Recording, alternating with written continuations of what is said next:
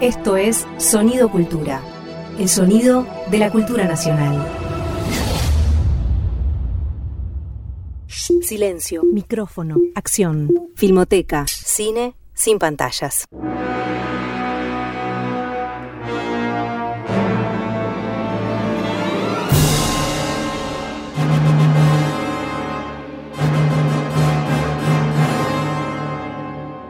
¿Cómo les va? Bienvenidos a otra emisión de Filmoteca, versión radiofónica, Filmoteca Cine sin pantalla. Estaba a punto de decir Filmoteca Online, ya se me cruza Filmoteca Online. Mucha versión. Sí, sí, estoy, estoy todo confundido. Filmoteca por los barrios. Como ustedes saben o no saben, los programas se dedican, son temáticos, ¿no? Son programas monográficos, le decíamos a las revistas cuando eran temáticas, y tratamos acá con los amigos Roger Cosa y Fiorella Sargenti de desarrollar en cada programa un tema. Y el tema de hoy que ha propuesto Fiorella es ni más ni menos que los monstruos. ¿Por qué esto, Fiorella? Monstruos. Primero, me parece importante que tratemos de definir entre los tres qué consideramos un monstruo en el cine. Yo te iba a preguntar, porque me parece que hay dos formas de monstruo, ¿no? O sea, o un señor con cara fea, tipo el Sí. fantasma de la ópera, que yo no sé si es exactamente un monstruo, o sea, es un señor feo, el, el jorobado de Notre Dame, ¿no? Este, esa gente. O un, un- un- un animal eh, de ficción que rompe ciudades, que sé yo, Godzilla. Exacto, porque ahora... Son dos cosas distintas. Sí, eh, no sé qué pensará Roger, me interesa mucho escucharlo, pero eh, está como la definición, quizás la de el vampiro, el hombre lobo, el, el jorobado, lo que serían, que ahora vamos a hablar, eh, los monstruos clásicos de Universal y demás, y después la película de monstruos como creo que ahora se usa más, que es la de King Kong, que recién escuchábamos, Godzilla, bicho gigante o eh, monstruo que, eh, o sea, una bestia que ataca humanos por alguna razón. Están como esas dos. Roger, ¿qué dice? Ya me parece, voy a hacer, voy a hacer una síntesis. Ah, Sintetice, sintetice. sintetiz.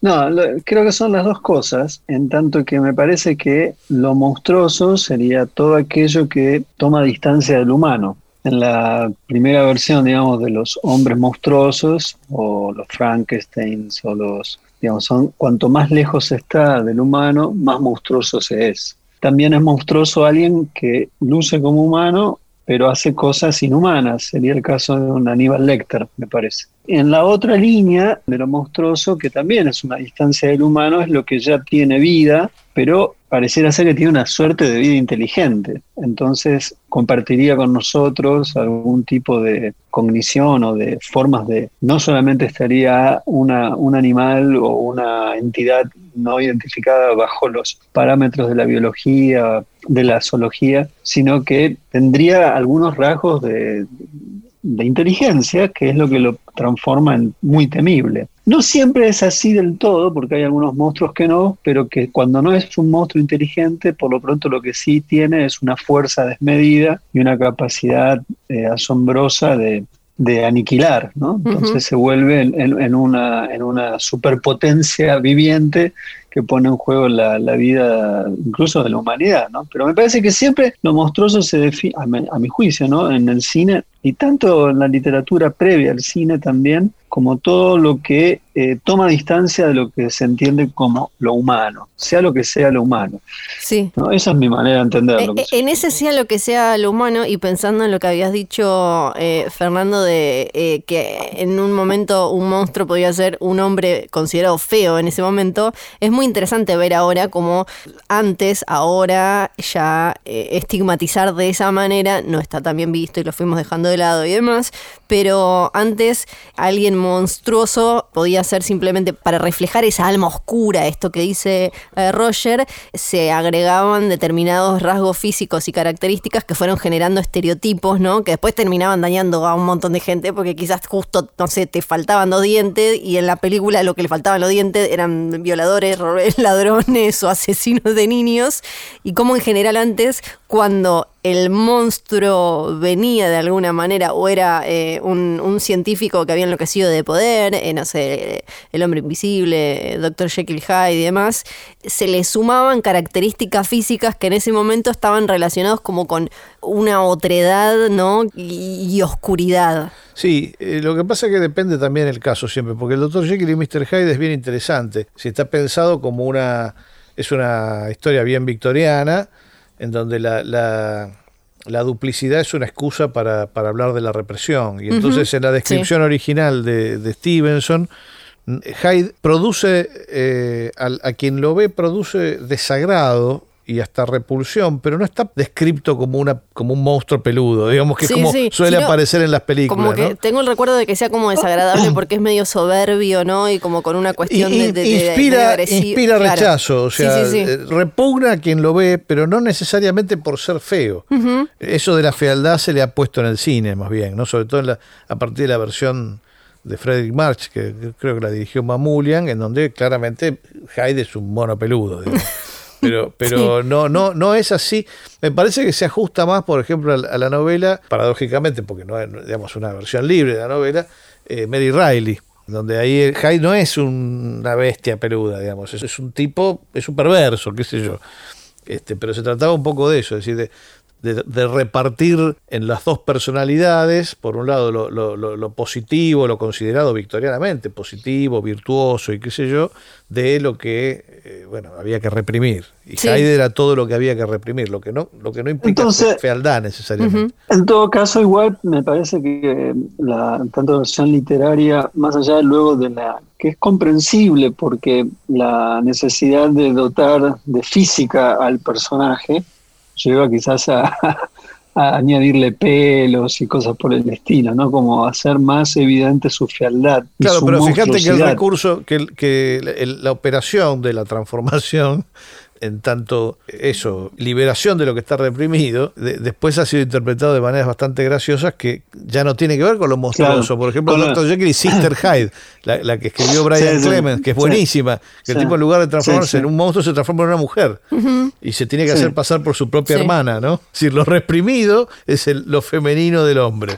esa película es, extraordinaria y, elimina completamente lo monstruoso dejando el núcleo del tema intacto. Está bueno esa esa, variación. En todo caso, ahí, ahí tiene que ver con la no aceptación de algo que eventualmente no se quiere aceptar o no se quiere ni ver, que es también el gran, eh, los grandes desafíos para el siglo XIX en esa cultura en donde se pretende que la civilización arrase sobre lo, más primitivo e instalar una normativa, ¿no? instalar a través del positivismo una normativa. Decir, bueno, eh, no, vos decías, creo que con mucha inteligencia, lo humano. Bueno, además de lo humano se pensaba en una normatividad, ¿no? Lo, que, era normal. Entonces John Merrick, por más que era un tipo inteligente, sensible, que yo, era un monstruo, ¿no? Entonces su único destino posible en ese contexto era ser exhibido en ferias, el, el hombre otro día caí en un agujero negro leyendo sobre la dentadura de Hollywood y cómo se terminó convirtiendo en lo normal y en el estándar estos dientes que tenemos ahora y eh, vienen de los años 30, 40,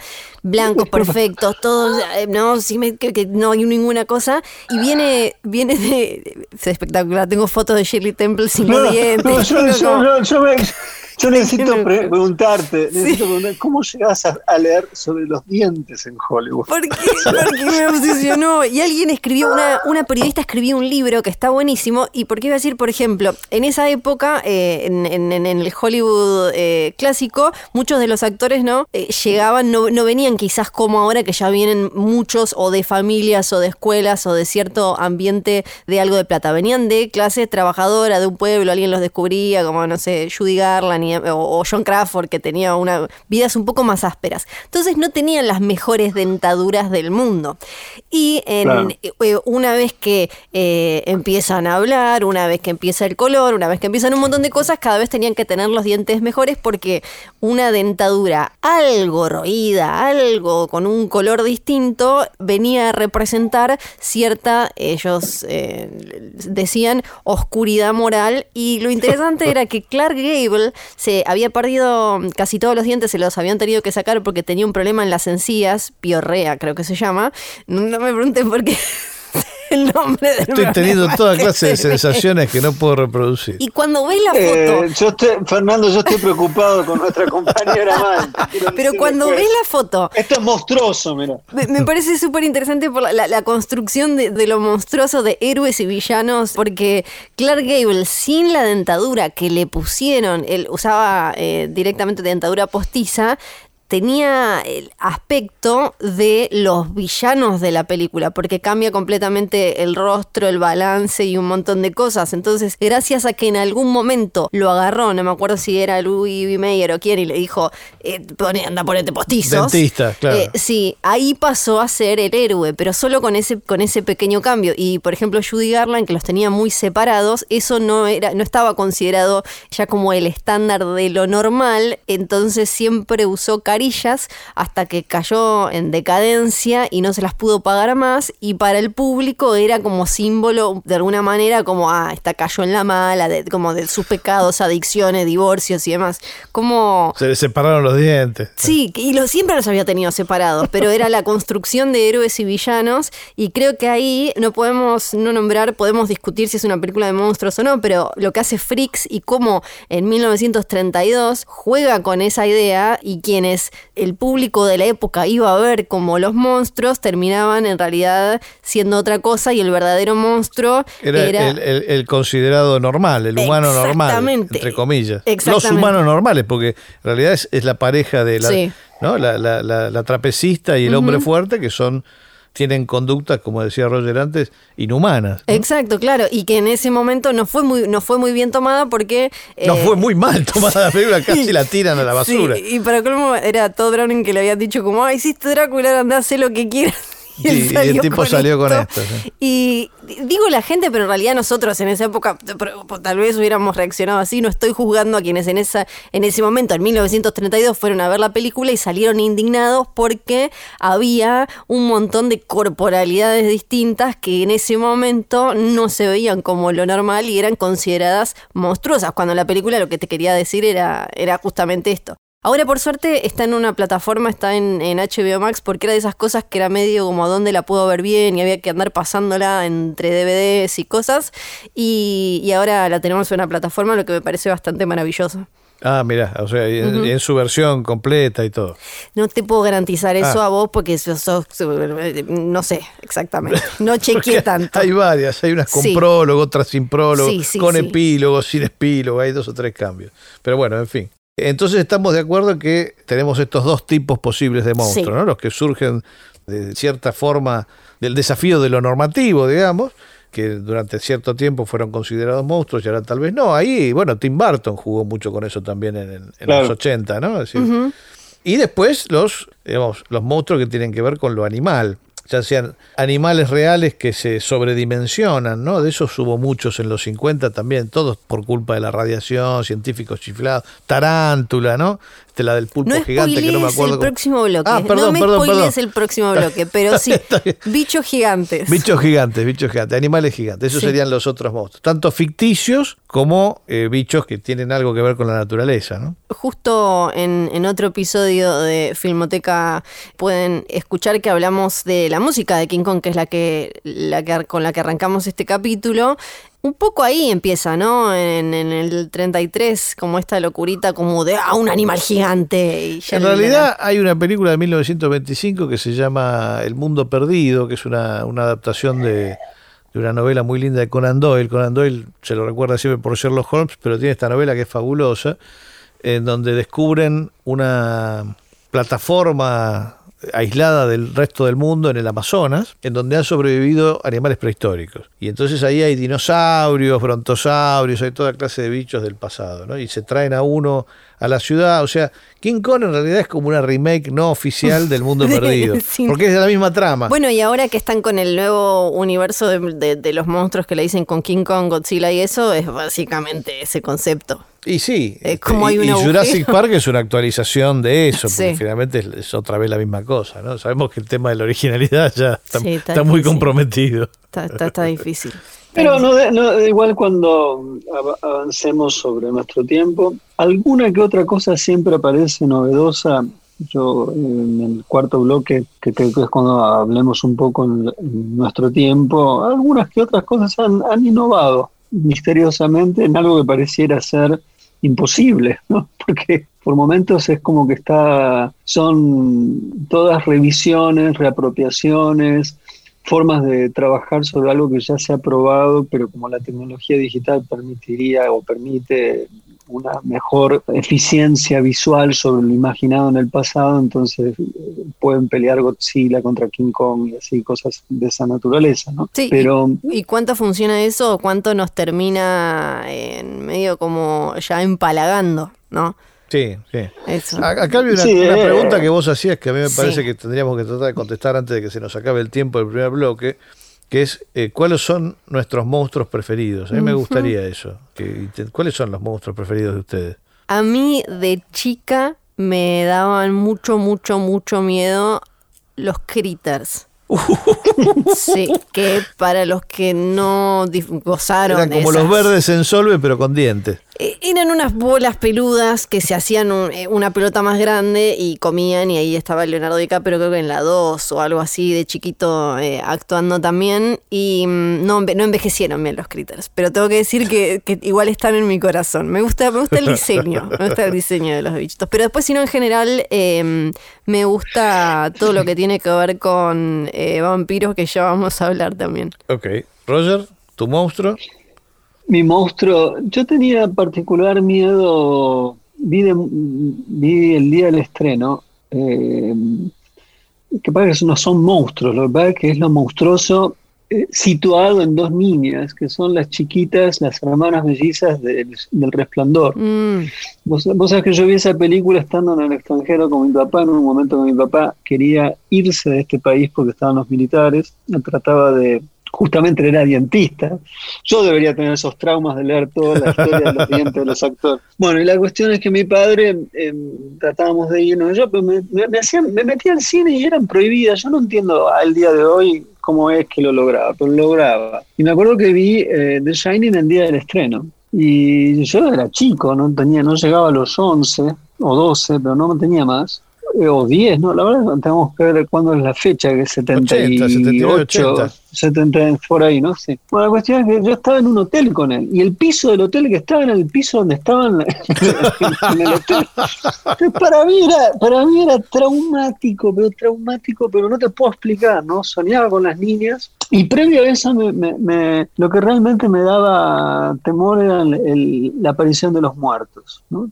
O sea, todas las películas que hacían alusión a, realmente a muertos que volvían, eh, era para mí era, era lo espeluznante. Después los, monstruos en sí como monstruos, no, me acuerdo que hay una película que a mí me, me, volvió, creo que era de Uli Lorna, era de Boogeyman, ¿no? Me acuerdo que del 80 creo que es esa película, El hombre de la bolsa un trauma. el, mío, eh, durante mucho tiempo, de chico, fue la, cara deforme de Vincent Price después de que se la quema en Museo de Cera. Eh, ah, ¿El Museo de Cera, mira? El Museo de Cera, claro, el tipo en un momento se quema la cara pues, para, en un incendio espantoso y tiene un maquillaje tremendo. Y me acuerdo que de, chico que la vi por televisión me asustó durante años. Pero durante años mi pesadilla era que se me apareciera Vincent Price disfrazado de, del personaje de Museo de Cera. Y después tengo otros monstruos preferidos, pero que no llegaron a darme miedo. la especie de osito de la maldición del demonio de Turner, por ejemplo, que me, gusta, especialmente. este Y por supuesto King Kong, el, King Kong del 77, que me lo llevaron a ver a la rural. ¿Lo viste? Vi, lo vi. Se movía, se movía un poco un brazo y la cara. Yo fui después, Quedó, después quedó tirado, ¿no? Hay toda una leyenda. sí, la leyenda dice que se murió, que murió en Mar del Plata, que quedó abandonado en Mar del Plata. Estaba tirado al costado de la ruta en cachos. No, eso ya es ficción. Yo ya me había inventado. Pero hay una parte que es real. Estuvo efectivamente abandonado en Mar del Plata. Es decir, en, un predio en donde habían armado la carpa, en Buenos Aires fue un éxito tremendo. En Mar del Plata se lo llevaron y fue un fracaso absoluto. La gente quería ir a la playa y no ver a King Kong. Desarmaron la carpa y dejaron al mono adentro. O sea, en el predio vacío, a, la intemperie, con una con una, un nylon grueso tapando de la cabeza. Una bolsa en la cabeza. Sí, y me acuerdo que un amigo mío, una especie de primo que yo tenía allá, me dice, ¿querés ver a King Kong? Y yo canchero le digo, yo ya lo vi en Buenos Aires. Me dice, no, no, está acá a la vuelta. Digo, ¿cómo acá a la vuelta? Y me lleva, un día aparte gris, lluviecita, ¿viste? ¿Qué sé yo? Y corrió uno de estos, porque estaba todo tapiado, pero corrió una de las tapias y lo vimos ahí, el tip estaba eh, eh, descomunal, hacia, con, eh, estaba como excavado hacia, hacia abajo y estaba King Kong ahí este, abandonado. Una, una, de las versiones, una de las visiones más, más conmovedoras, porque no, no es que te daba miedo, te daba, te, daba perplejidad. Decís, ¿cómo lo dejaron acá? Después se lo llevaron, pero bueno. Y lo de Jessica Lange con un productor argentino, no sé, eso. Eso es todo Sanata, me parece. pero. Eh, eh, tenemos que ir al corte. ¿Con uh. qué nos vamos? Eh, nos vamos con un tema de una película, La Godzilla de 1998. Que no está bien, pero pero hay un tema que es muy lindo, que es eh, Héroes de David Bowie, acá eh, para esa banda de sonido interpretada por la que era la banda de Jacob Dylan, el hijo de Bob Dylan, de Wallflowers.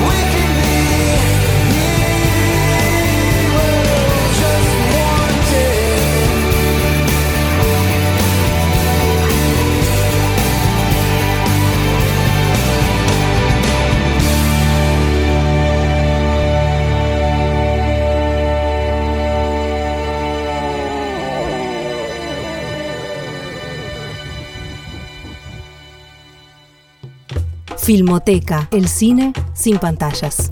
Segundo bloque de esta emisión de Filmoteca dedicado a los monstruos. Desglose por época tengo acá en el guion de Fiorella. A ver. Sí. Sí, antes me había quedado dando vueltas eh, un dato totalmente innecesario, pero Roger habló del resplandor y el otro día, el 4 de julio de 2021, se cumplieron, yo lo digo porque esto quizás lo están escuchando en 2025, porque queda grabado estas cosas de la magia de la internet, se cumplieron 100 años de la foto del final. La foto del final del resplandor, que tiene una fecha, y, se cumplieron 100 años de esa fecha, de, esa reunión de... Ah, para que tengan una pesadilla hoy. Habrá que ver si pasó algo por allá. Sí, sí, sí, sí. Em, el desglose por época, porque em, hay un libro de John Landis que es sobre eh, monstruos en, el cine, que es, es un libro muy bello. Y yo ya no me acuerdo si él se lo robó a alguien o qué. Yo recuerdo habérselo leído, habérselo escuchado eh, a él, que él dice que cada, cada época tiene, tiene sus monstruos, sus pesadillas vinculadas con sus propias metáforas, simbolismos y demás. ¿Ustedes están de acuerdo?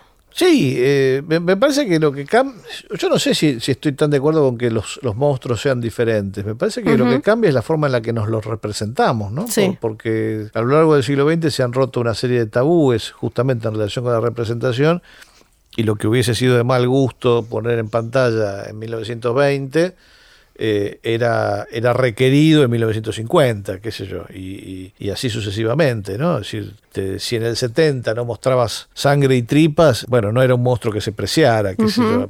era un pelele. claro, pero los monstruos, vos fíjate que son medio siempre los mismos, es decir, Frankenstein, el hombre, el hombre lobo, Drácula, bueno, la momia. con el hombre lobo americano. todos los, los, monstruos clásicos vuelven una y otra vez. O sea, hay, hay, un combo, una calecita de circos de monstruos que vuelve una y otra vez a lo largo de la historia del cine remozado. A veces con, con más suerte, a veces con menos suerte, pero son los mismos bichos constantemente.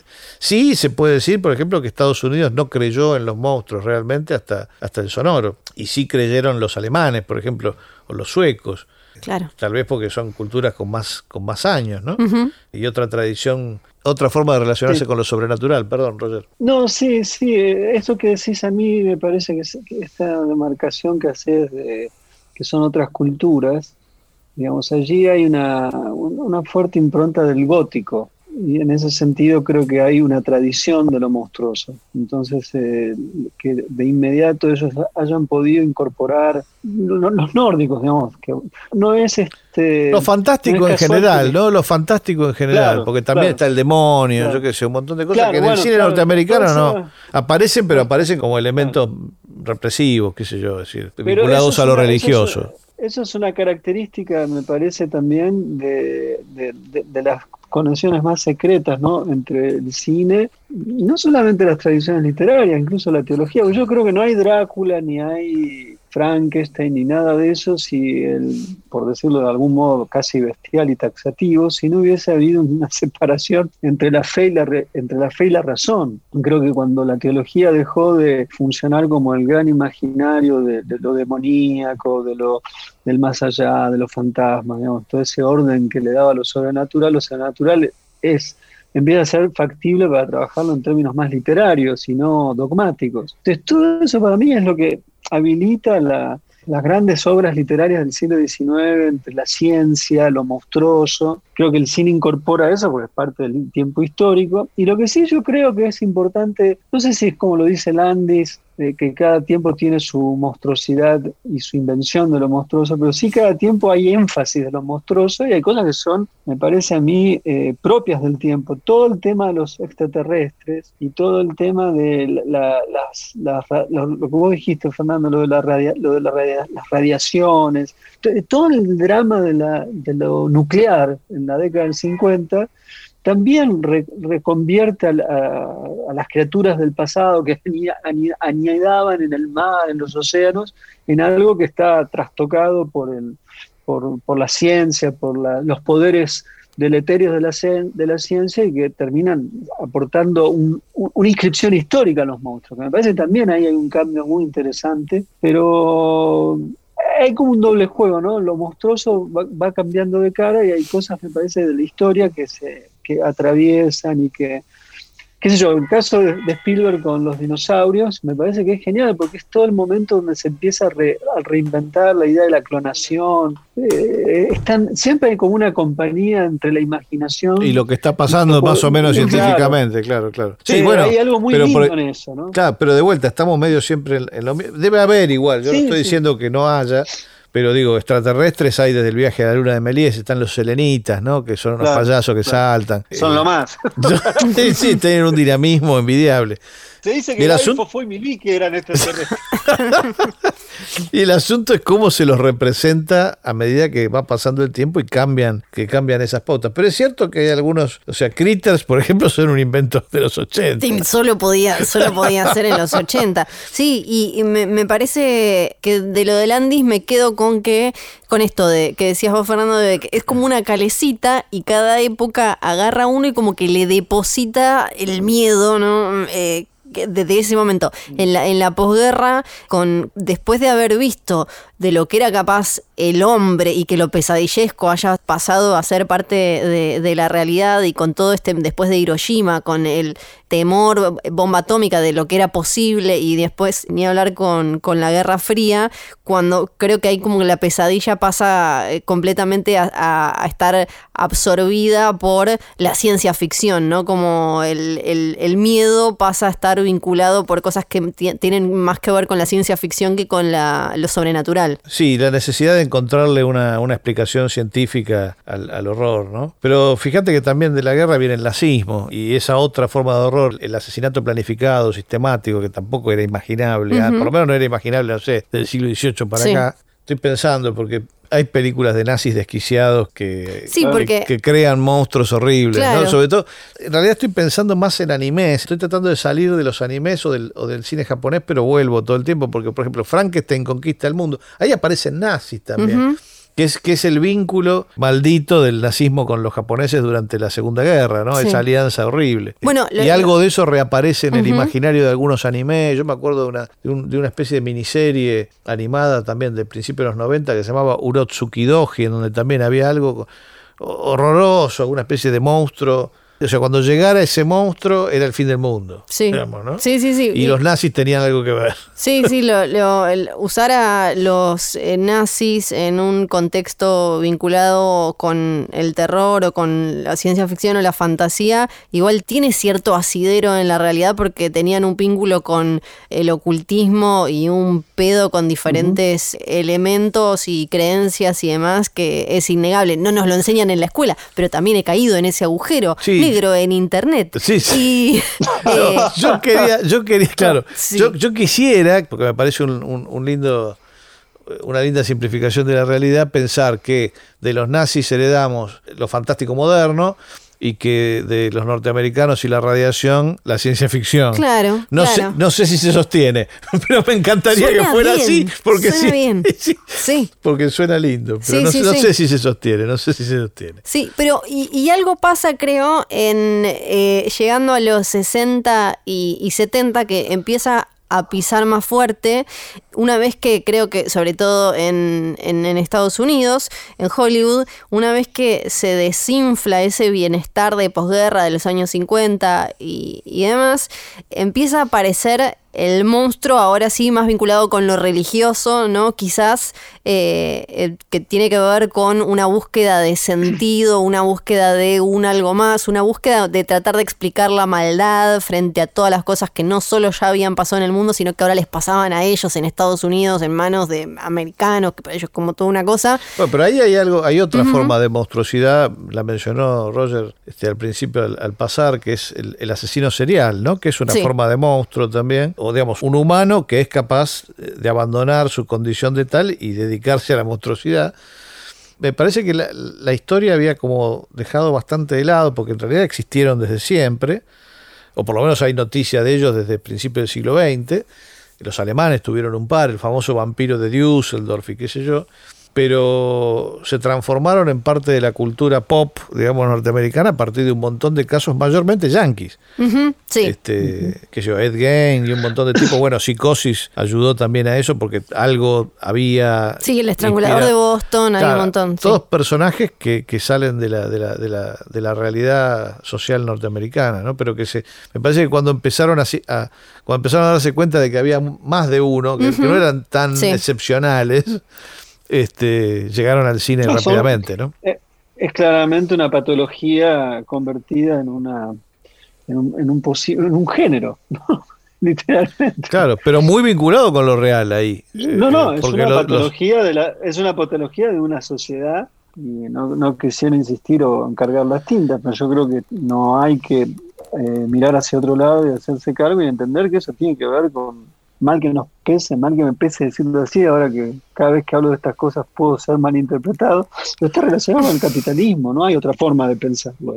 Bueno, no, sí, no sé, pero digo, eh, a ver, creo que hay dos maneras de pensarlo y supongo que, cada sociedad tiene, tiene a sus propios asesinos seriales, ¿no? Seriales, no cereales, que viene a ser otra cosa. Nosotros no nos hemos hecho cargo cinematográficamente demasiado de los, de los nuestros, ¿no? Pero nosotros hemos tenido los de la dictadura, cuyos crímenes sí han aparecido en muchas películas, pero yo no recuerdo a ninguna que trate sobre ellos, salvo algunas en las que se los muestra como, como monstruos. Y el problema con estos asesinos nuestros es que no eran monstruos, digamos, eran personas que se creían amparadas en un estado que les permitía, les garantizaba la impunidad. Entonces se valían de los más, los más sádicos, bueno, para perpetrar las, las cosas más horribles, pero al saber todos que ninguno iba a ser castigado por ello, entonces no había... Es distinto que el, que el, que el asesino patológico, digamos, que tiene, tiene una conducta que tal vez no pueda evitar, por ejemplo, ¿no? Decía, en ese sentido, por ahí nuestros monstruos, aunque no parezcan monstruos, son más monstruosos, porque en realidad han sido, además han sido tremendamente cobardes, ¿no? Si no han tenido, no, no, han, no es que eh, han enfrentado, viste, eh, o sea, han, cometido toda clase de atrocidades frente a personas indefensas. Eso, torturando hasta lo indecible, matando a mansalva, qué sé yo. Y el problema de considerar los monstruos para mí es que, es que como bueno, como hace un poco Campanella con, en el secreto de sus ojos, ¿no? Que es decir, los muestra como, muestra a los represores como gente que han sacado de la cárcel, digamos que eran asesinos, violadores. No, porque no, no, no eran necesariamente criminales, ellos no se sentían criminales. Con lo cual, el espectador con el que estás al lado viendo el secreto de sus ojos puede perfectamente haber sido uno de esos tipos, pero no lo vas a saber nunca. Eso me parece bastante monstruoso también. Sí. Bueno, pero no, no, no, pero me parece que se banaliza justamente a través de la de la palabra de la palabra monstruoso. Me parece que se lo, se lo vuelve. Hay una dimensión ahí de lo humano. Por eso me parecía bien lo que decías al principio respecto de lo humano. Pero me parece que hay algo de monstruoso en lo humano, inherente a lo humano, que por lo menos en nuestra sociedad lo hemos vivido. Y digamos, ni hablar de, qué sé yo, los turcos y digamos los nazis, los alemanes. Esa parte de lo monstruoso que se vuelve este, masiva en, en, ciertas situaciones supuestamente excusadas por la situación. En Argentina ni siquiera hubo una guerra, ¿no? Pero en, los lugares en donde la hubo, supuestamente excusado por eso, uno tiene derecho a cometer las atrocidades más extremas. Realmente hace que uno se pregunte, bueno, lo humano qué viene a ser, porque ¿y esto qué es? ¿No? ¿No es humano esto? ¿Qué hacemos con eso? Esto, estos comillas, comillas, monstruos de la vida real son más fáciles, se digieren más fácil. Lo mismo pasa con los asesinos seriales, como decíamos si les pones colmillos, claro, parece, parece como fuera, ah, claro. las adaptaciones, así lo rechazo fácil. Sí, las, las adaptaciones, por lo menos de los 60, 70 y 80 también, de, de asesinos seriales reales, o están todas llevadas a lo hiperbólico, o están puestas casi como el Drácula de Lugosi, que llega una persona por la ventana y entra. Bueno, por eso es, muy interesante producto de, esta eh, serie que está Fincher, me parece. La, Mindhunter. esa serie. Sí. Está muy bien porque Está inspirada en dos libros, eh, es de Netflix, tiene dos temporadas, está inspirada, perdón, eh, hago como el resumen,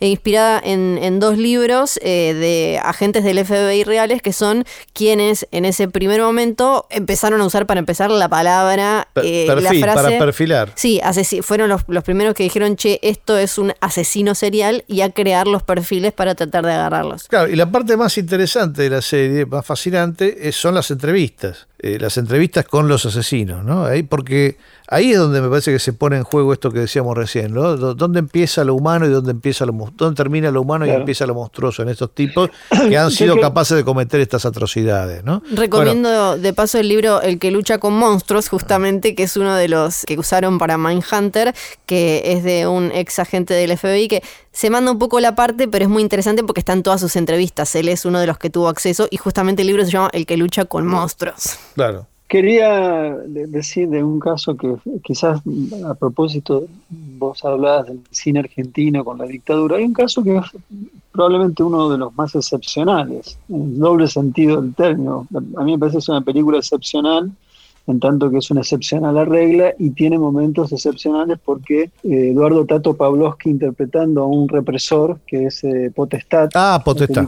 Sí, sí, sí. Me parece que es una película muy importante que fue pasada por alto. Estamos hablando de una película de Luis Es extraordinaria. Es extraordinaria. Es extraordinaria esa película. Y ahí, estamos, esa contracara de lo que estamos hablando. En el interior de un monstruo, pero lo monstruoso en realidad es humano. ¿no? Y, por eso era tan incómoda de ver esa película porque era el punto de vista de ese señor. Claro, bueno, evidentemente a Pavlovsky le interesaba la cosa porque el señor Galíndez también es de él y, va medio por ese lado. Yo una vez me acuerdo, yo algo hice un posteo en el momento porque tenía miedo de olvidarme las palabras exactas y ahora no voy a ser capaz de reproducirlo. Pero una vez estábamos en una cola para hacer un trámite con mi papá y había un señor bastante grandote, muy mayor, de que se nos puso a hablar, tenía ganas de hablar. Entonces, no sé, trabamos así conversación totalmente informal y el tipo, bueno, empezó a revelar así que había, sido marino y qué sé yo, y que bueno, que en algún momento este, le había tocado la, parte dura, ¿no? No sé qué. Nosotros lo mirábamos con mi viejo. La parte dura. Claro, y, él seguía hablando y seguía hablando y empezó a contar cosas de que, bueno, porque cuando había que interrogar, ¿qué había que hacer? Y si vos no lo agarrabas de las patas y lo colgabas así, lo tenías colgado durante varias horas, el tipo no habla. Entonces nosotros teníamos que hacer esas cosas y bueno, después cuando acá se acabó el laburo, fuimos a Nicaragua y ya estuvimos trabajando también. El tipo lo contaba, ¿viste? Como, y nosotros nos mirábamos, ¿cuándo se termina esto? Como diciendo, ¿qué? de vuelta. Bueno, así, ¿entendés? Y, y, que, eh, por supuesto, cómo terminó su conversación quejándose de la seguridad, el tipo estaba preocupado de que lo asaltaran en su casa y qué sé yo, porque yo estaba haciendo no, sé qué trámite para poner su casa de no sé qué manera, este, estaba preocupado porque este, habían asaltado tres o cuatro casas de, cercanas a la suya y entonces se sentía inseguro señor, ¿entendés? Por eso te digo, son, bueno, pero convivimos con esta gente, ¿no? Que se creyó en algún momento que era parte de algo que estaba bien. Eso es lo, lo, que gatilla lo monstruoso en las personas, ¿no? Es decir, el, saberse parte de un Estado que te ampara. Eh, ese tipo de gente yo no la veo en el cine, no, no la veo representada en el cine nuestro todavía. Eh, salvo en estos casos que decimos de Pavlovsky, que vienen más del teatro, ¿no? Potestad es una obra teatral, el señor Galíndez también, y él sí me parece que ha hecho el, esfuerzo de tratar de entender eh, de dónde salen esos monstruos, ¿no? Si vos le ves la cara a Astiz, y le pones en su, en su falta de en su no expresión todo lo que sabés que hizo y pensás, bueno, claramente este hombre es un monstruo. Y sin embargo, también sabes que no. Y eso es lo aterrador. ¿no? Es decir, ¿qué es lo que amparó a esa gente para actuar de la forma en la que actuaron? Y bueno, y considerarse impunes totalmente, ¿no? Es decir, pensar que, bueno, que a tu enemigo tenés el derecho de exterminarlo, de torturarlo, de violarlo, de sacarle sus bienes, de sacarle sus hijos, todo, todo. Católicos, gente que va, que va a misa, ¿no? Eh, es fuerte. siempre. Y después, además, eh, eh, cuando volvés a tu casa, te preocupas que te vayan a. que un pibe te afane. es muy impresionante. Es muy fuerte. Nos vamos al corte con que. Nos vamos con un tema de Paul McCartney y Wings porque suena en Super 8, así que me dio la excusa para ponerle una linda me parece muy bien porque salimos de la oscuridad con este tema. Un poco para eh, una película que parece de Spielberg, pero no, y la canción se llama Silly Love Songs.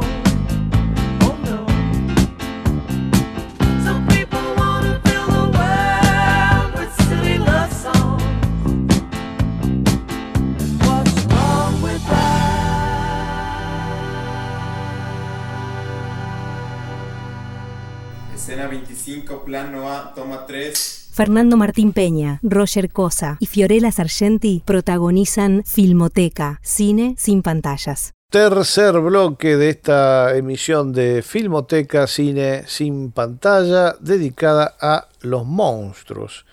Y bueno, eh, había que hablar, era, era necesario hablar de algún monstruo local, ¿verdad, Fiorella? No solo eso, sino del el diseño de un monstruo. Porque durante este capítulo hablamos de, de- diferentes eh, tipos de monstruosidades, las más humanas, el clásico animal gigante. Y Hay una película de Herbert Strock, cuyo nombre no me quiero acordar, pero me lo voy a acordar. eh, precisamente es ¿Cómo se hace un monstruo? Sí. Y, y- y hay, hay un. y ¿Cómo se muestra un monstruo? ¿Cómo se lo diseña? ¿Cuánto? ¿Cómo va a sonar? Y todas esas preguntas. Y en 2018 salió una película que justamente se llama. Muere monstruo, muere. Y para mí tiene uno de los eh, monstruos por cómo está presentado, por el diseño, por todo. Uno de los mejores, no solo del, del cine nacional, sino de- de- del cine en general en los últimos años. Y resulta que lo enganchamos justo al director, ¿puedes creer? Se llama... Eh, ¿Te referís a Alejandro Sí. Fadel? Exactamente, parece que está acá, parece que puede hablar ahora y, se- y lo podemos saludar. ¿Trajo vino? Porque No trajo vino, Ah. malísimo. Bueno, es que traje en realidad, pero como estamos lejos, no, no, no llega el aliento, el vago. Bien, ya, ya nos, ¿Cómo están, ya- nos vamos a Una poner amiga. al día. ¿Qué dice? ¿Qué dice? ¿Cómo anda? ¿Bien? Bien, por suerte bien, gracias. Bueno. Eh, Alejandro acá, eh, además de eh, eh, haber eh, hecho este, películas importantes, también eh, representa, podemos pasar el chivo de la bodega, ¿no? Sí, claro, me encantaría. Es mi, tra- de hecho, es- es mi trabajo actual, así la todo bodega azul, que tiene vinos muy recomendables y lo sé por experiencia propia. Eso Muy son. bien. Les dejo Es- la un- inquietud. Comu- Comuníquense un con él un y- serán muy felices. Muy bien, muy bien. Eh, Y Con Fernando solo hablamos por mail cada tanto, donde le digo, vi estos 14 segundos de esta película y él me tira tres o cuatro opciones y seguramente una de esas es, o si no, porque él me pide vino y le llegan a su domicilio y así. Esa es nuestra relación epistolar. perfecto, y nunca hablaron de monstruos. Nunca hablamos, nunca hablamos de Bueno, la monstruos. primera vez. Hablamos Hablamos de de monstruos una vez con Fernando y con Roger en el Grava de Mendoza, no de monstruos en general, pero sí de monstruosidades. Recuerdo que hablamos de Cron, algo así. Puede ser. Me acuerdo, yo me acuerdo de ese encuentro y, y recuerdo, recuerdo que fue una intensa, una intensa charla cinéfila. Era, era un momento donde uno descubrió al, al Fadel cineasta, el Fadel vinícola y el Fadel cinéfilo. Tan, tan No, cinéfilo que el título Muere, monstruo, muere es, es de una película de, de los 60 con Boris Karloff. Exactamente, exactamente. Es un buen, Sí, yo- una buena forma de a este tipo de cine que me gusta mucho, de, de la época, no particularmente la película quizás, pero, pero sí las atmósferas que tienen ese terror de, de esos años, 60 y 70. es para mí- ¿Cómo, cómo te conectaste con ese cine, Alejandro? Porque no, generacionalmente no es- nosotros lo vimos en la tele, eh, Sí. las, las daban sin parar, pero vos ya perteneces a una generación posterior. Pero bueno, no fue en la tele, fue más con el VHS. Ah, Yo vivía en, en un pueblo chico de una ciudad chica de Mendoza eh, y tenía un amigo más grande, ese que todos necesitamos como para que nos instruya un poco, que se había hecho una lista a mano, obviamente, y me pasó fotocopiada de las películas que habían interesantes en los, en los tres videoclubes que habían. Había western, había terror y lamentablemente había otras cosas, tipo Greenaway, esa onda, pero bueno, estaba bien verlas, ¿no? Y mm, yo tenía ahí en ese momento 13, 14, ponerle, pero ni sabía, ni sabía que iba a estudiar cine, no sabía ni, ni siquiera sabía bien lo que era un director de fotografía, pensaba que era el que sacaba la fotografía que estaba en la puerta de los cines. Y el cine había, cerrado en el 90 con las típicas películas de cierre de, de los cines, que fueron dos, creo, Las aventuras de Chatrán y Mira quién habla dos. Esas fueron como las dos últimas películas que daban solo esas dos, porque claro, no llegaban copias. Y después lo vuelven a reabrir en el 94 con un proyector de video para pasar el Mundial, si no me equivoco. Y creo que mi última experiencia en el pueblo en el cine fue esa, un Rumania-Bélgica o algún partido. Así que me la tuve debe que ser lo más por- triste que he escuchado en un mes o dos. ¿Sabes qué? Eso es ¿Sabes un montón ¿Sabes qué en es 2021? interesante? Porque había- hacían una introducción porque se ve que era algo que lo, hacían en los cines que estaban como cerrando, no era algo exclusivo de ahí que se le había ocurrido a algún, algún secretario de cultura, algo así. Y había una introducción muy interesante que la pelota venía a cámara con un 3D un poco primitivo que era, era piol, era piol. Eh, pero bueno, me la tenía que rebuscar por otro lado y empecé a frecuentar los videoclubes de Mendoza. Entonces todas las semanas me hacía, eh, tomaba un curso de historia del cine, me quedaba 80 kilómetros, en ese momento se podía ir a dedo con más facilidad, te llevaban. Se me iba a dedo, tomaba el curso en la Alianza Francesa, me alquilaba 7, 8 películas, me las traía, volvía la otra semana y hacía ese, ese ritual. Y ahí, entrando un poco en la historia del cine, se empezó a abrir un poco el, el panorama de lo que era como el terror más adolescente que me, que me gustaba consumir más como con amigos y, y, las primeras bebidas y eso. Y, y empecé como desde el principio. Y cuando entra la película que a mí más creo que me gusta hasta el día de hoy de la historia del cine, que es Freaks, ahí friqueo, valga la redundancia. Y, y la veo muchas veces y, y, digo, bueno, acá hay algo que, que, me gusta mucho y todavía no sabía bien por qué. Hoy te lo podría decir porque me gusta perfectamente. En ese momento simplemente me gustaba. ¿Te sentiste one of us, one of us? No lo sé, pero había algo como ahí de, de sentir que, que, que, que, lo puedo decir desde hoy con mayor claridad, ¿no? Pero que había belleza y poesía en los monstruos y que el punto de vista moral podía también ponerse en los monstruos. Y a la vez, no sé, para mí es una película que anticipa eh, el cine moderno mucho, mucho antes de que, de que lo hicieran los italianos y, y Bazán lo escribiera, ¿viste?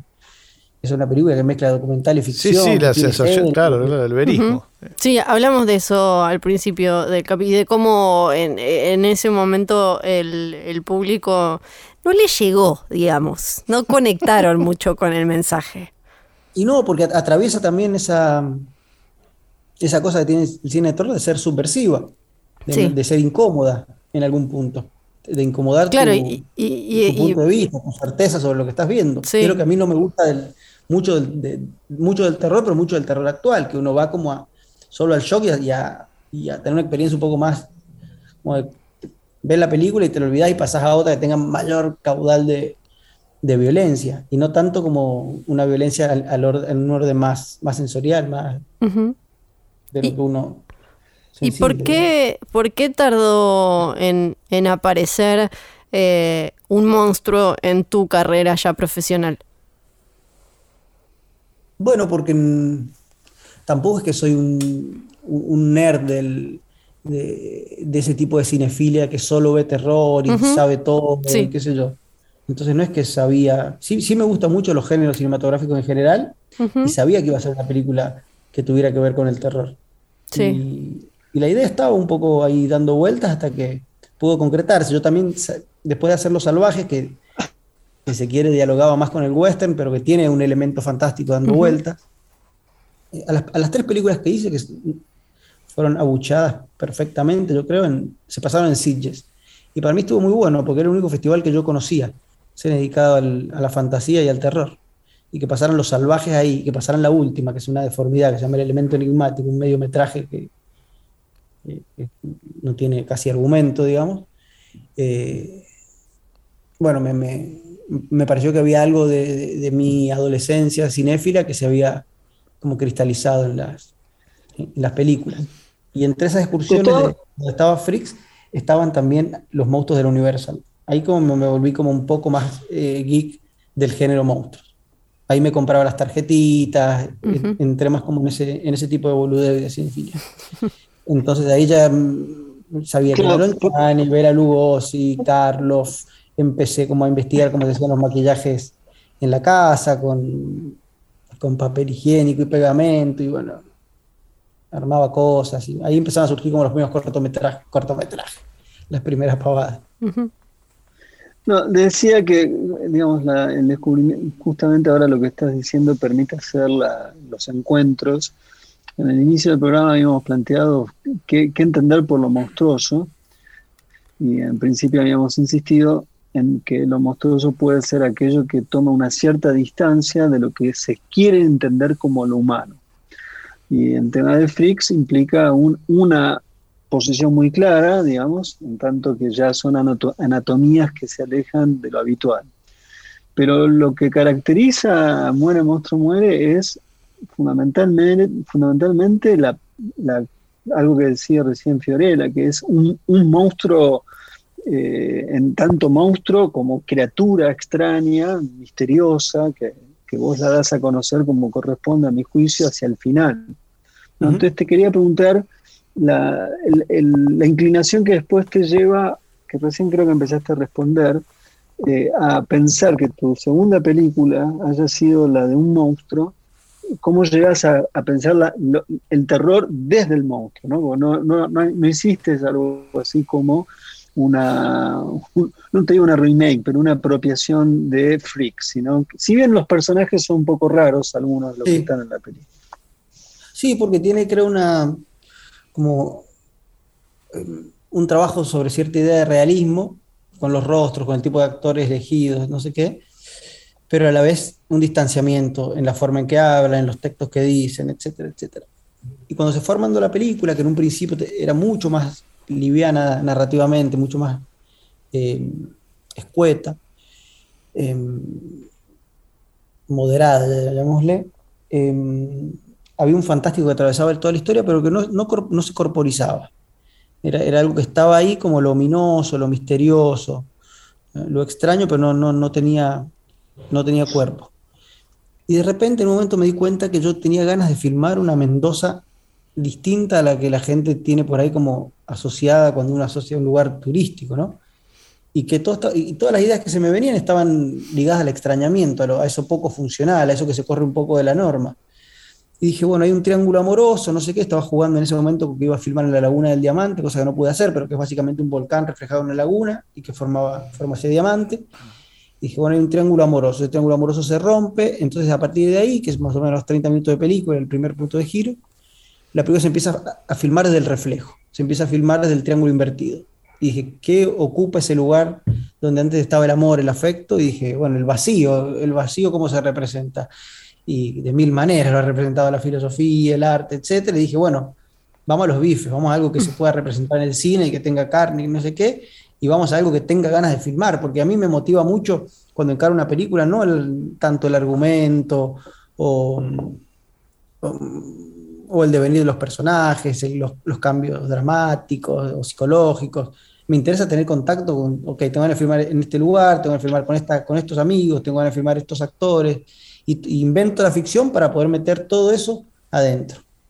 Es como un ejercicio de, de, collage casi, ¿viste? Tengo un montón de elementos que me interesan y los quiero meter. Bueno, y ahí aparece el monstruo y se impone. Se impone como decir, bueno, esto, esta entidad, digamos, que, que anda dando vueltas en la película, va a tener un cuerpo.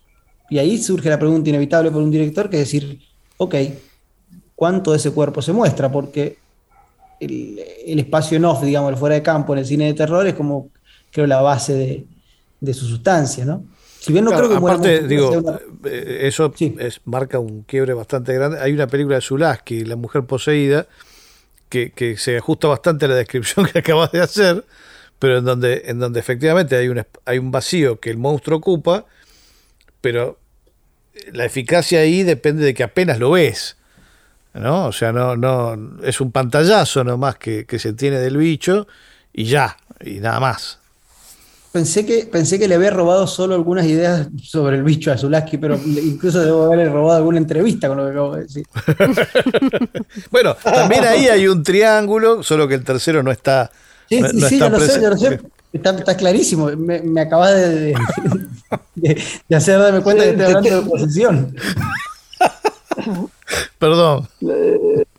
Por ahí, le, has arruinado, lo único que él creía original. Y vos dijiste que vos me contabas una película y yo te decía qué película era. Un profesor, de la facultad contó una anécdota, un profesor que Peña conoce, Roger también, Fiorella creo también. Bueno, yo digo, pero profesor, esa anécdota de Godard, yo tenía 19 años, y dice, mira, hasta la, anécdota le debo haber robado. eh, bueno, sí, Igual, con posesión, si quieren, nos alargamos mínimamente en esto, perdón que es un programa de radio en una charla en, un bar. Yo creo que también está el mito, el mito Torner, que le llamo yo.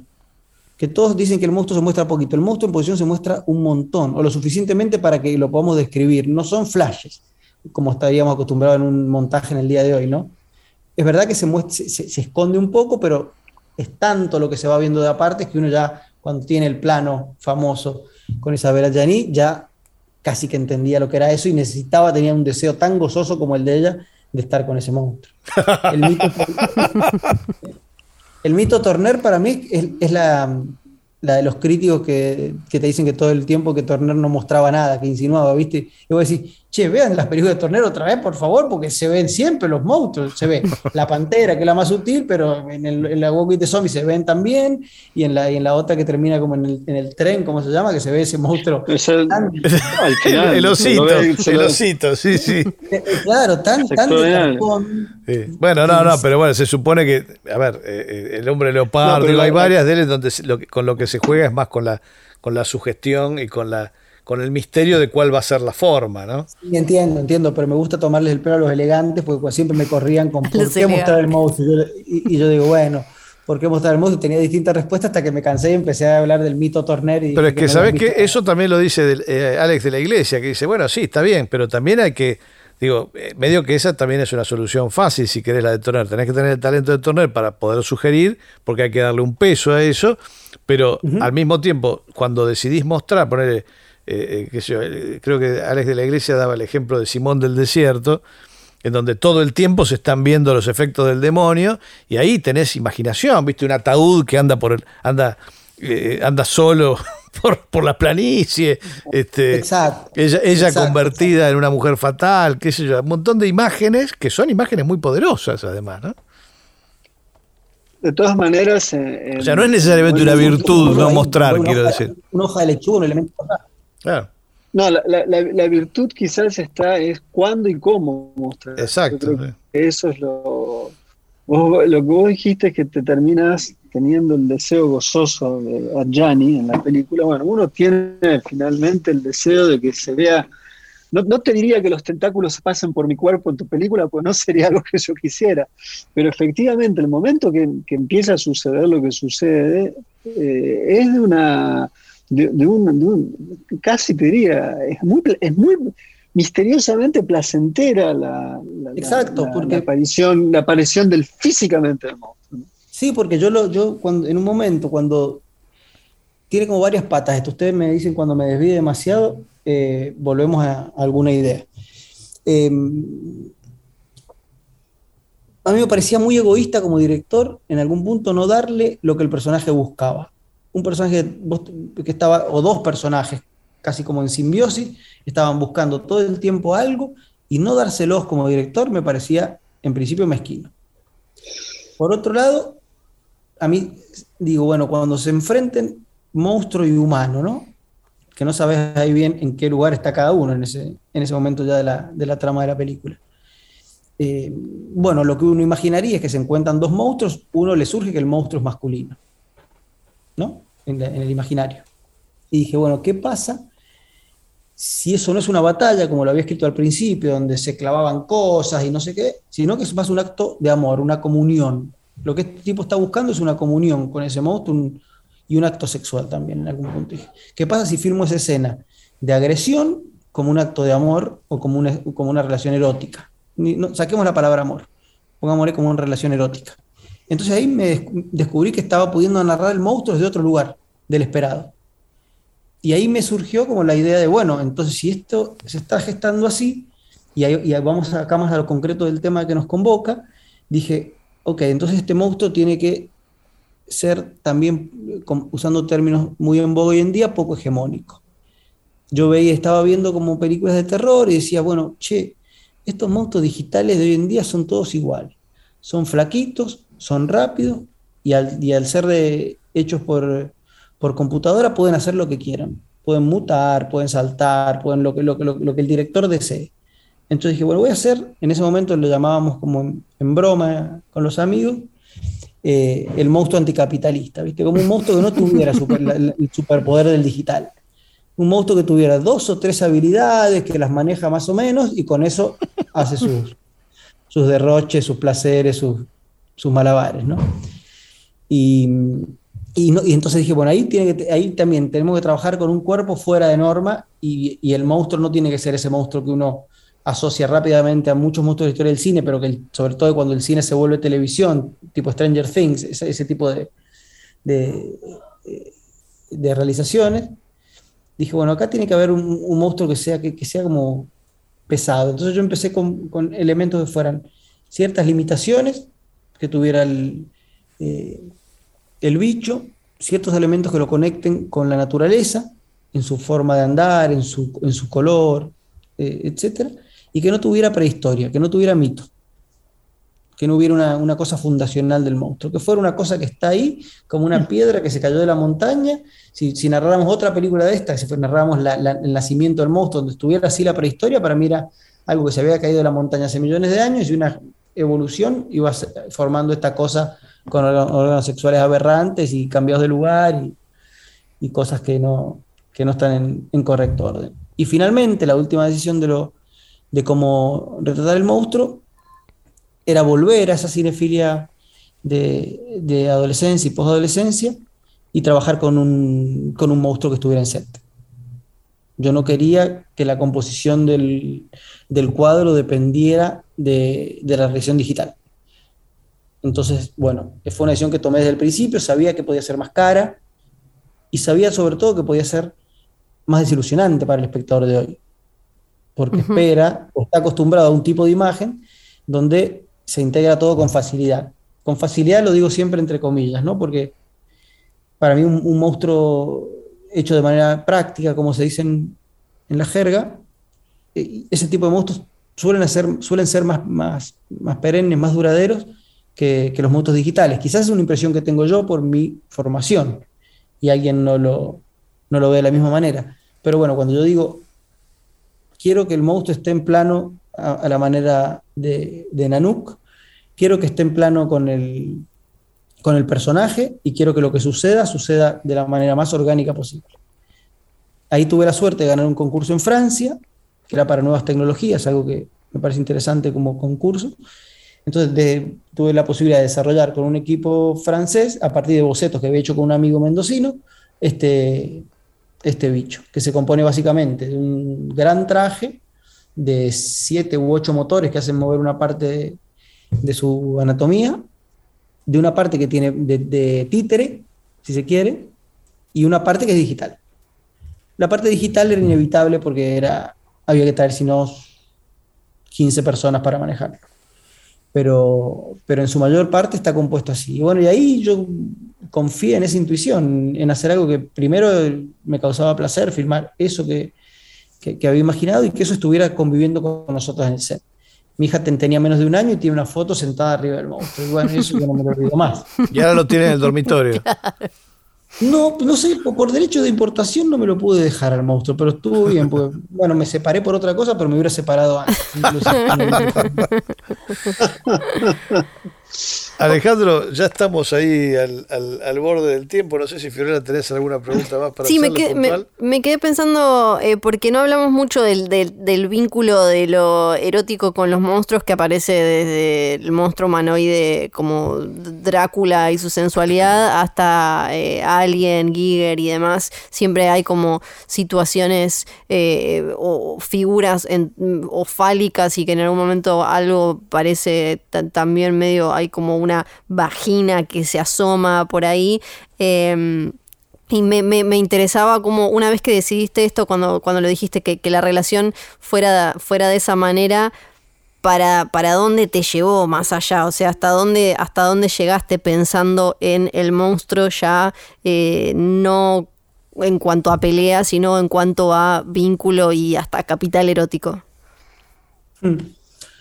Mira, yo cuando pensé en lo del erotismo era como, o sea, un, personaje hace todo un recorrido para encontrar una verdad. En todas las películas clásicas, si marcamos como el camino, es encontrar una verdad, encontrar una cosa que le dé como un sentido. Entonces me parecía que ahí lo, el vínculo con el monstruo tenía que tener esa carga. Y cuando yo pienso, Fiorella, cuando estabas hablando, pensaba que mm, quizás, además de lo erótico, habría que pensar como la idea de fertilidad que tienen los mm. monstruos. Claro. Como que creo que lo erótico no está vinculado tanto al placer o al goce que siente el monstruo por hacer daño, sino a la idea de, seguir conquistando el mundo, ¿no? Y ahí hay una mirada, creo que política que tiene el cine, el cine de terror. ojo que esto puede propagarse. y, y, esa propagación del monstruo en, el, en la ficción y no en, y no en, el mundo monstruoso en el que vivimos eh, es muy atractiva. Porque quiere decir que todos esos perdedores que andan dando vueltas por ahí pueden tomar eh, las riendas, ¿viste? Entonces, para mí está bueno vincular lo erótico en el monstruo a la idea de la fertilidad. El monstruo en algún punto quiere propagarse, como lo hacen los virus, en, tanto en Barrows con las palabras o en, o en Cronenberg, o en, películas también mucho menos eh, canonizadas, ¿no? Pero creo que el monstruo necesita propagarse, necesita hacerse visible, necesita crecer en su, en su desmesura. Como creo que Carpenter decía, como eh, hablando de monstruos prácticos, para mí los mejores de la historia del cine son los de la cosa. Sí, sí, eh, hemos, hemos mencionado. Y bueno, y Carpenter decía, quiero sacar al monstruo a la luz del día, ¿viste? Es una frase de, San Agustín. claro.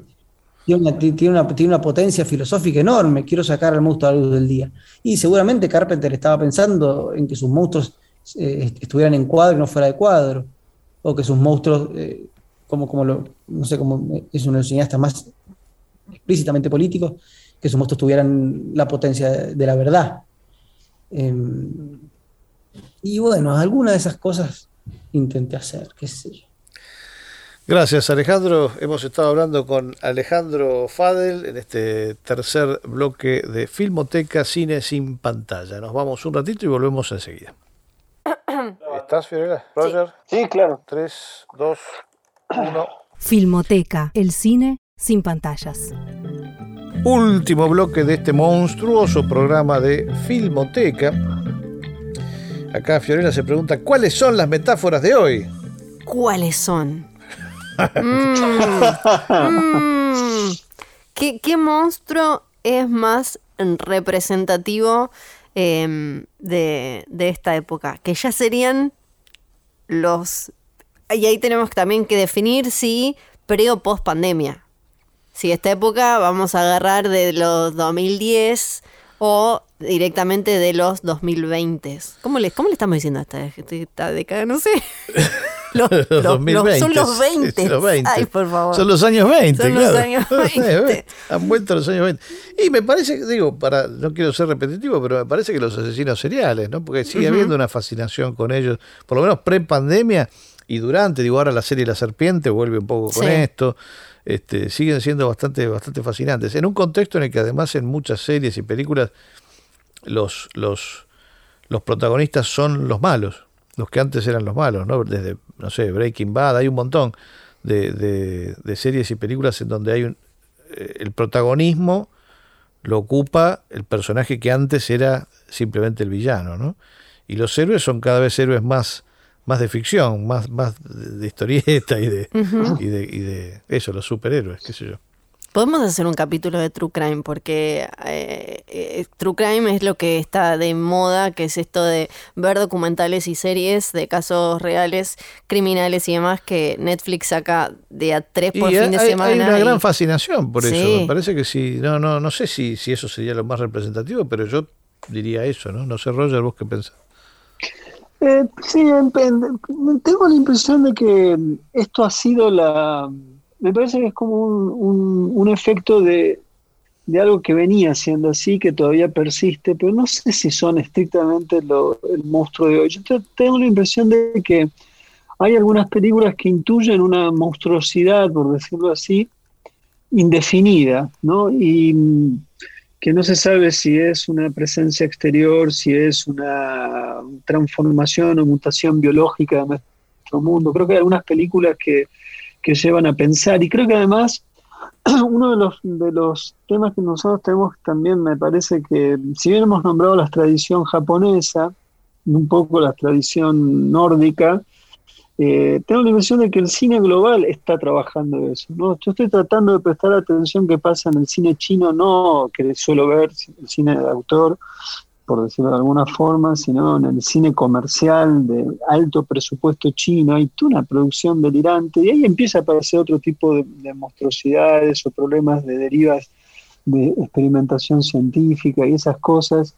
Eh, una película como The Host, a mí me parece muy importante, la de Bong Joon-ho, me parece una película que dice algo, si bien la película transcurre o, lleva a pensar la década del 50 con, o, un poco después con la guerra, eh, digamos, en el periodo todavía de la de posguerra, pero que todavía sigue habiendo guerra, me parece que todas esas películas eh, hablan de una forma, hay una nueva lectura de eso. Hay una película que para mí es lo más importante que se ha hecho en materia de terror, nuevas, o sea, para mí es una genialidad de esa película que es It Follows. No sé cómo era en español, la de David Robert Mitchell. Me parece que es una de las películas más inteligentes eh, que se ha hecho de, lo, monstruoso sin saber qué es lo monstruoso, porque es esta cosa que entrelaza la, sexualidad y el contagio con una, fuente supernatural que se contagia en la sexualidad. Me parece que ahí hay una, idea muy novedosa. Y otro film que me parece notable del cine contemporáneo de terror eh, es Cloverfield. Me parece que ahí hay la ah. película de, Matt Ramis, me parece una obra maestra, la primera, ¿no? Eh, donde, donde hay un conocimiento extraordinario porque se trabaja sobre el punto de vista de una manera insólita y creo que es una de las dos, me parece que esas dos películas son particularmente brillantes en, términos de, moverse un poco de las fuerzas de las modas y todas estas cuestiones y tratar de inspeccionar dónde está el, dónde están nuestros miedos, porque en última instancia otra forma de decir esto es en dónde se alojan los miedos más viscerales, porque los monstruos son representaciones en última instancia de algo que tiene que ver con eso. Y me, me parece que el, el, tema de la, en Cloverfield, ¿no? Esta, eh, las, las, entidades no identificadas, imposibles de, de, identificar, como también en cierta forma eh, lo es este, ya en una situación más microscópica, porque la otra es un fin del mundo, esto es un contagio de sexo en sexo, que es el caso de It Follows, eh, me parece que ellos están pescando algo, esas dos películas pescan algo de nuestro tiempo. ¿Qué sé yo? Eh, yo creo, yo me quedo con. Perdón, Roger, te interrumpí, no sé si querías no, no, no, no, no, no. No, no, no. Creo que ya directamente no, no estamos ni siquiera metiendo eh, tanta o haciendo mucho más lineales las metáforas y, que tiene que ver con la, separación esta que hay, no voy a usar esa otra palabra, eh, en todo el mundo, eh, radicalización en dos bandos muy opuestos sobre todo y esta cosa que quizás gracias a las redes sociales ahora y a la forma de comunicarnos que tenemos que tener una postura planteada sobre cada cosa, sobre si se le pone a naná la pizza, sobre derechos humanos, sobre todo, que hace que constantemente esté todo tan polarizado, creo que las, eh, las pesadillas más fuertes de los últimos años tienen que ver con eso, con eh, directamente la, sospecha del otro y el otro como el, verdadero eh, posible monstruo desde la segunda Cloverfield, que no tiene nada que ver, pero a mí me gusta mucho, que se llama Cloverfield Lane, que es la historia de una chica que se esconde de lo que está pasando afuera. un tipo le dice, sí, sí, venía acá que tengo este búnker. y es como, ¿qué onda este señor? Que desde eso hasta eh, las películas de la purga, eh, que, que, tienen que ver con, eh, con, una cuestión de clase, de, cómo te parás frente a decisiones que toma el gobierno en pos de, y toda esta cuestión de siempre de seguridad o libertad, películas como Huye, Get Out, que tienen que ver con lo racial en Estados Unidos, o como As, nosotros, esa cosa de nosotros y ellos, y que todo el tiempo la incluso, eh, y, que una película como The Hunt la toma más en joda, que incluso en el lenguaje de internet eh, se usa mucho hablar como este es un ser del bien, este eh, como vieron como que estamos todo el tiempo diciendo como a ver si alguien es de nuestro lado o no. y me parece que eso aparece ahora constantemente representado en las pesadillas cinematográficas. Sí, habrá que ver hasta dónde la, la eso, la, fascinación con, o la, o, la, polarización o la fascinación con las conductas así medio extremas y que yo no, no tiene que ver con tratar de justificar, eh, no tiene que ver con hacernos a nosotros más fácil la posibilidad de hacer macana, ¿no? Eh, eso, eso yo no lo sé, o, justificar, eh, no, no voy a meterme, hay un lugar al que quisiera meterme, pero no me voy a meter. Está ahí, está casi, Eh, casi. eh, no, porque hace poco leí una nota sobre alguien, de, escrita por alguien que, que- que- que- cuyas macanas conozco, quejándose de que, de que el, el- el kirchnerismo pretendía apropiarse del bien, de lo bueno, de lo positivo y de lo virtuoso, ¿no? Y yo pensaba mientras leía, claro, pero porque vos sos un desgraciado, que yo sé que hiciste tal y cual cosa, ¿no? Eh, entonces, no sé, por eso me parece que hay algo con. eh, hay algo de ese orden, ¿no? De, de- de- de- de sacarnos de encima algunas limitaciones eh, eh, convencionales de la, de la conducta para poder hacer macanas impunemente, ¿no? O, o para poder decir macanas impunemente, no respetar más la palabra, yo qué sé, cosas que antes eran consideradas valores y que nos acercaban, me parece, a una lógica de lo humano, hoy son, viste, hoy te digo una cosa, mañana te digo otra. No digo que eso sea necesariamente monstruoso, pero me parece que lo otro era más Pero, humano. pero, lo otro era más humano y hay- civilizado, hay- ¿no? Por supuesto, y hay algo que me parece a mí que es una de las grandes, grandes fantasías. Todo bien, yo detesto la corrección política, pero eso no significa que se puede, se puede ultrajar como me dé la gana, ¿no? Porque más o menos eh, es la contracara. de Sí, eso. es, es un tema, es un tema que tiene varias aristas. Yo no quisiera, de vuelta, no quisiera banalizarlo No, acá, tengo- pero me parece hacerlo, quizás podemos hacer un programa sobre hay, hay algo que es que, que me parece que tiene, que tiene que ver con el tema y que pasa por ahí. Y otra cosa que me parece que pasa por ahí, sobre todo ahora que mencionaron Cloverfield, es el, el que no hemos, no lo hemos mencionado, el, el, el, el monstruo abstracto, ¿no? Es decir, eh, esa, esa otredad que está siempre insinuada, pero que no, y, y que por supuesto es amenazante, pero que no tiene una forma precisa, ¿no? Eh, eso, bueno, en Cloverfield tardás bastante en darte cuenta, no terminás nunca tampoco de buenísimo. saber bien qué aspecto tiene, pero también mucho cine de terror se ha nutrido de eso desde, desde la literatura de Lovecraft para adelante, ¿no? Esa, esa idea de, de alguien que, que ve o que dejó un testimonio de, no, no, es espantoso, no lo puedo describir, Sí. no lo puedo- y- ¡ah! Y chao, y se acaba el párrafo, ¿no? Esa idea de algo que es horrible, tan horrible es que no tenés una idea precisa de su forma ni de su que- aspecto. que- que- Eso me parece ese muy lindo. el- como- Claro, es que esa es en, en última instancia el- la genealogía del terror, que el lenguaje no pueda describirlo. Cuando no Era una otra describir- cosa, qué sé yo, claro. Claro. Claro. Bueno, eso lo, lo ve perfecto. Pero que indudablemente viene y te mata, ¿no? O sea, no, no, no, Claro, no hay ninguna, no, no, no, hay es un monstruo positivo. No, no, no, la, la acción es clarísima, es la aniquilación. Por eso yo creo que una película absolutamente genial, de una inteligencia sobresaliente y, y dotada en esta materia, creo que es, es clave, es The Thing o la cosa de Carpenter. Yo creo que esa película no se la ve a veces con la, la geni- lo genial que es en toda su dimensión. Eh, pasamos a las recomendaciones, ¿les parece? Para ir acercándonos al cierre. Las recomendaciones pertinentes. Yo les, les- les digo la mía. Las dos van a terminar siendo pertinentes en mi caso, por lo menos. Qué. A mí me gusta mucho Tarántula. Eh, es una, una película de Jack Arnold de- hecha con muy poca guita, muy poca guita, y con recursos muy ingeniosos.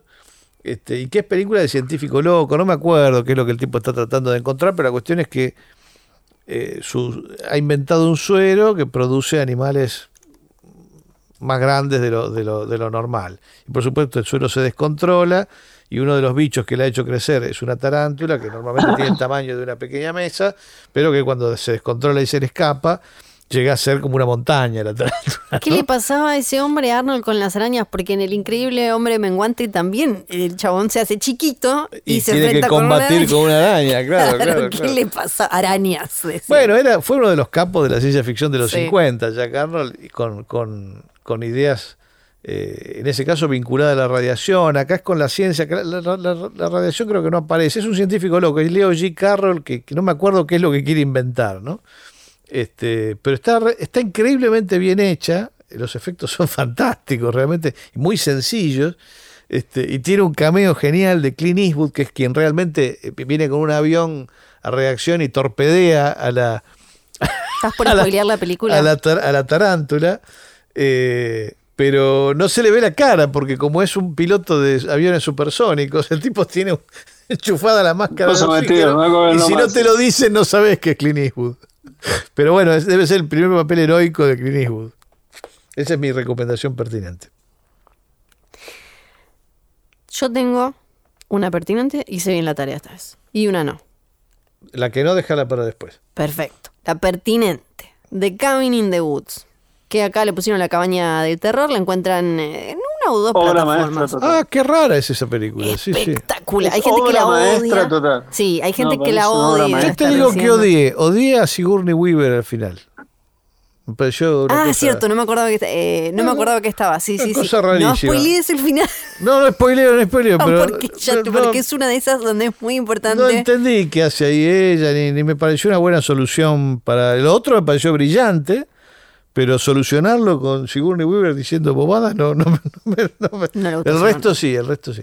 Eh, es una eh, película en la que van a encontrar, es considerada como meta porque es como eh, autoconsciente y lo que hace es jugar con todas las pesadillas a la vez eh, con el disparador sencillo y clásico de un grupo de jóvenes va a una cabaña en el medio de la nada porque, ay, sí, la vamos a pasar re bien y este va a con este y este va a formar porro y este va no sé qué. Y cada uno tiene una identidad eh, también que tiene que ver con un eh, arquetipo clásico de este subgénero. Pero de ahí al universo. Hay gente que no entró en, en la onda y en el registro y la odió, me comí, cada tanto aparece alguien que me dice como, ¿a vos te gustó la cabaña del terror? sí, todavía, y si no la viste te la recomiendo y además se encuentra muy fácil en las plataformas. Roger, Anoche la quería ver de nuevo y me quedé, me quedé dormido. O sea, estaba tan cansado eh, para ver si la recomendaba o no, porque la había bajado hace poco porque la había visto. Una película rarísima, pero que era, no- era notable, del 50 y fin del 50, calculo yo, de un tal Víctor Trivas, película alemana. El título en inglés, como la yo la conocí, es The Head, pero cuando, cuando la bajé, la bajé así también. Pero luego dije, ¿cómo se llamaba originariamente? Se llamaba La Mujer. La Mujer, nada que ver, se llamaba. Se llamaba La Mujer Desnuda y Satanás. Pero, pero lo más loco de la cuestión es, es la, historia no tiene que ver ni con una ni con la otra. Con The Head sí, porque eh, se trata de un científico que inventa, es buenísima la historia, se trata de un científico que inventa un, digamos, puede, su perro muere, pero consigue salvar a la cabeza del perro. El cuerpo del perro muere y la cabeza sigue viviendo. Entonces, en un momento muere el científico y es a través de, un- de- también de un, de, de un, algo de la sangre. Entonces, el científico muere y tiene un, asistente que está re loco y le pone el, cero, el, ce- el suero al, al el perro. científico y la ca- no, al científico. Y, y el- y la cabeza del científico vive y el cuerpo ha muerto.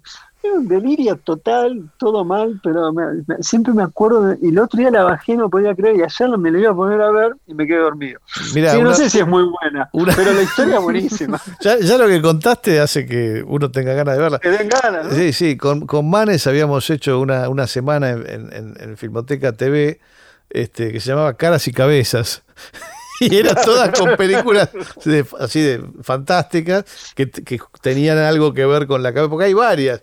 No sé si llega a ser un subgénero, Claro. pero hay varias películas con cabezas independientes de sus cuerpos, ¿no? No solo películas, sino incluso fragmentos de películas muy importantes. Hay una, hay una, hay una, hay una cabeza especialmente lasciva, por ejemplo, en Reanimator, eh, eh, que es una película rarísima de, de- de los 80, eh, muy, muy increíble, con una, con una cabeza inolvidable, ¿no? Una cabeza, eso, lasciva, básicamente, que no se- quien la vio no se va a olvidar nunca.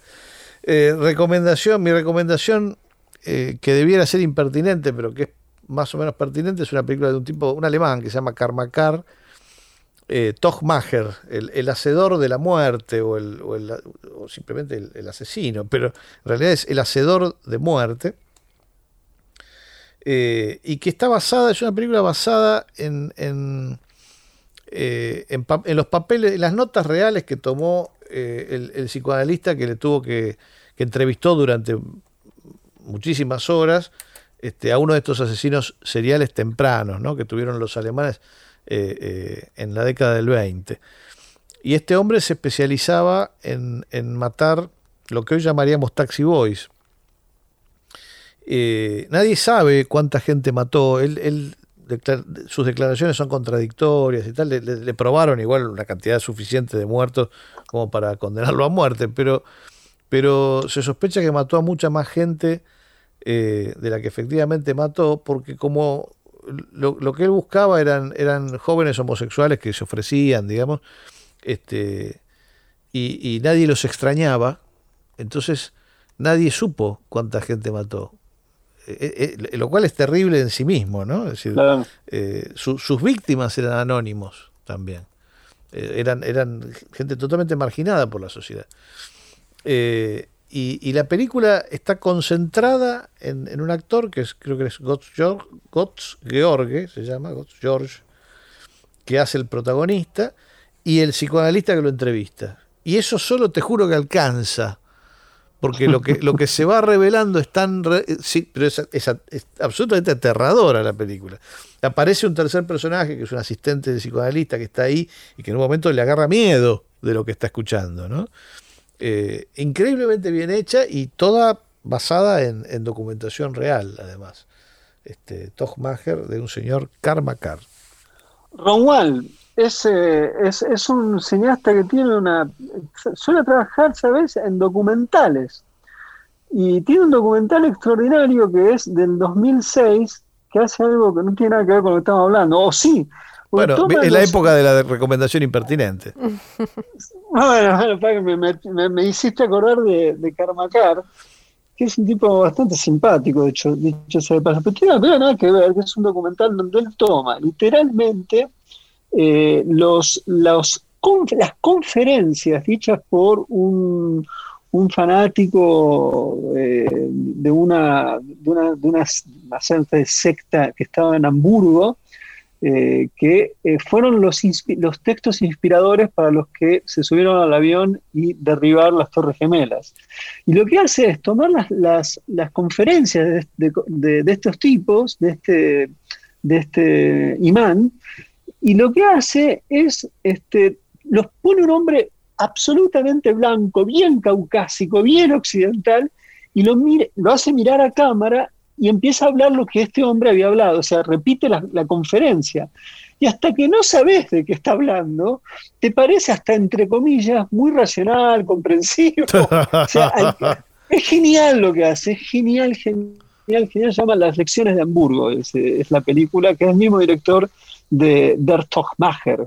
Ahí va. Eh, esta es, tu recomendación impertinente entonces. Eh, Fiorella, ¿y terminas? Gansa Kimbo se llama. Está protagonizada por Daniel Radcliffe, también conocido como Harry Potter, que para mí, después de que se sacó los anteojitos, la capa y todo eso, em, hizo unas selecciones bastante interesantes con varias películas y alguna que otra serie, como que a propósito fue y voy a agarrar lo más deforme que haya. En este caso, eh, hace es como un futuro cercano alternativo en el que hay un juego online clandestino muy violento. Él eh, es un pibe de medio cualquiera que está en una y eh, se mete con quien no se tiene que meter en ese juego. Entonces, ¿qué hacen? Le caen en la casa y le ponen dos armas en la mano, pero se las ponen, se las clava. Entonces él tiene que eh, atravesar toda la ciudad buscando a estos para poder sacarse eh, las armas de la mano. Es, así de deforme como, eh, como suena, así de rabiosa y tiene mucho humor negro porque imagínense a Harry Potter con dos armas gigantes en las manos corriendo por ahí. Es, creo que es cortita, sí, una hora y media. Como lo que tiene que durar una película con Harry Potter con dos armas en la mano, pero. ¿Cómo es el título otra vez? Es Gansa Kimbo se llama en inglés y acá le pusieron manos a las armas, que es tremendo. Pero si no, Guns Akimbo con K. Ok, ok. Bueno, y nos vamos con Will Meet Again. ¿Por qué nos vamos con esto? Porque suena en Hellboy, que hablando de monstruos no, no lo mencionamos mucho, creo, o nada, pero... Los monstruos del bien, sería. Sí, y a Guillermo del Toro, que lo explotó en cine como, como nadie. Así que gracias a él, suena esta canción.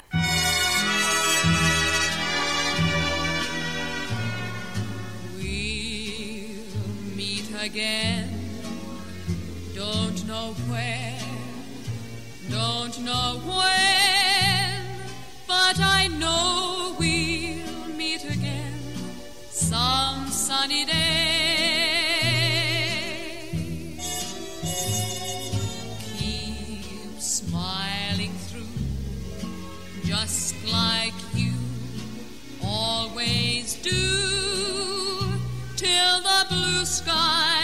Right.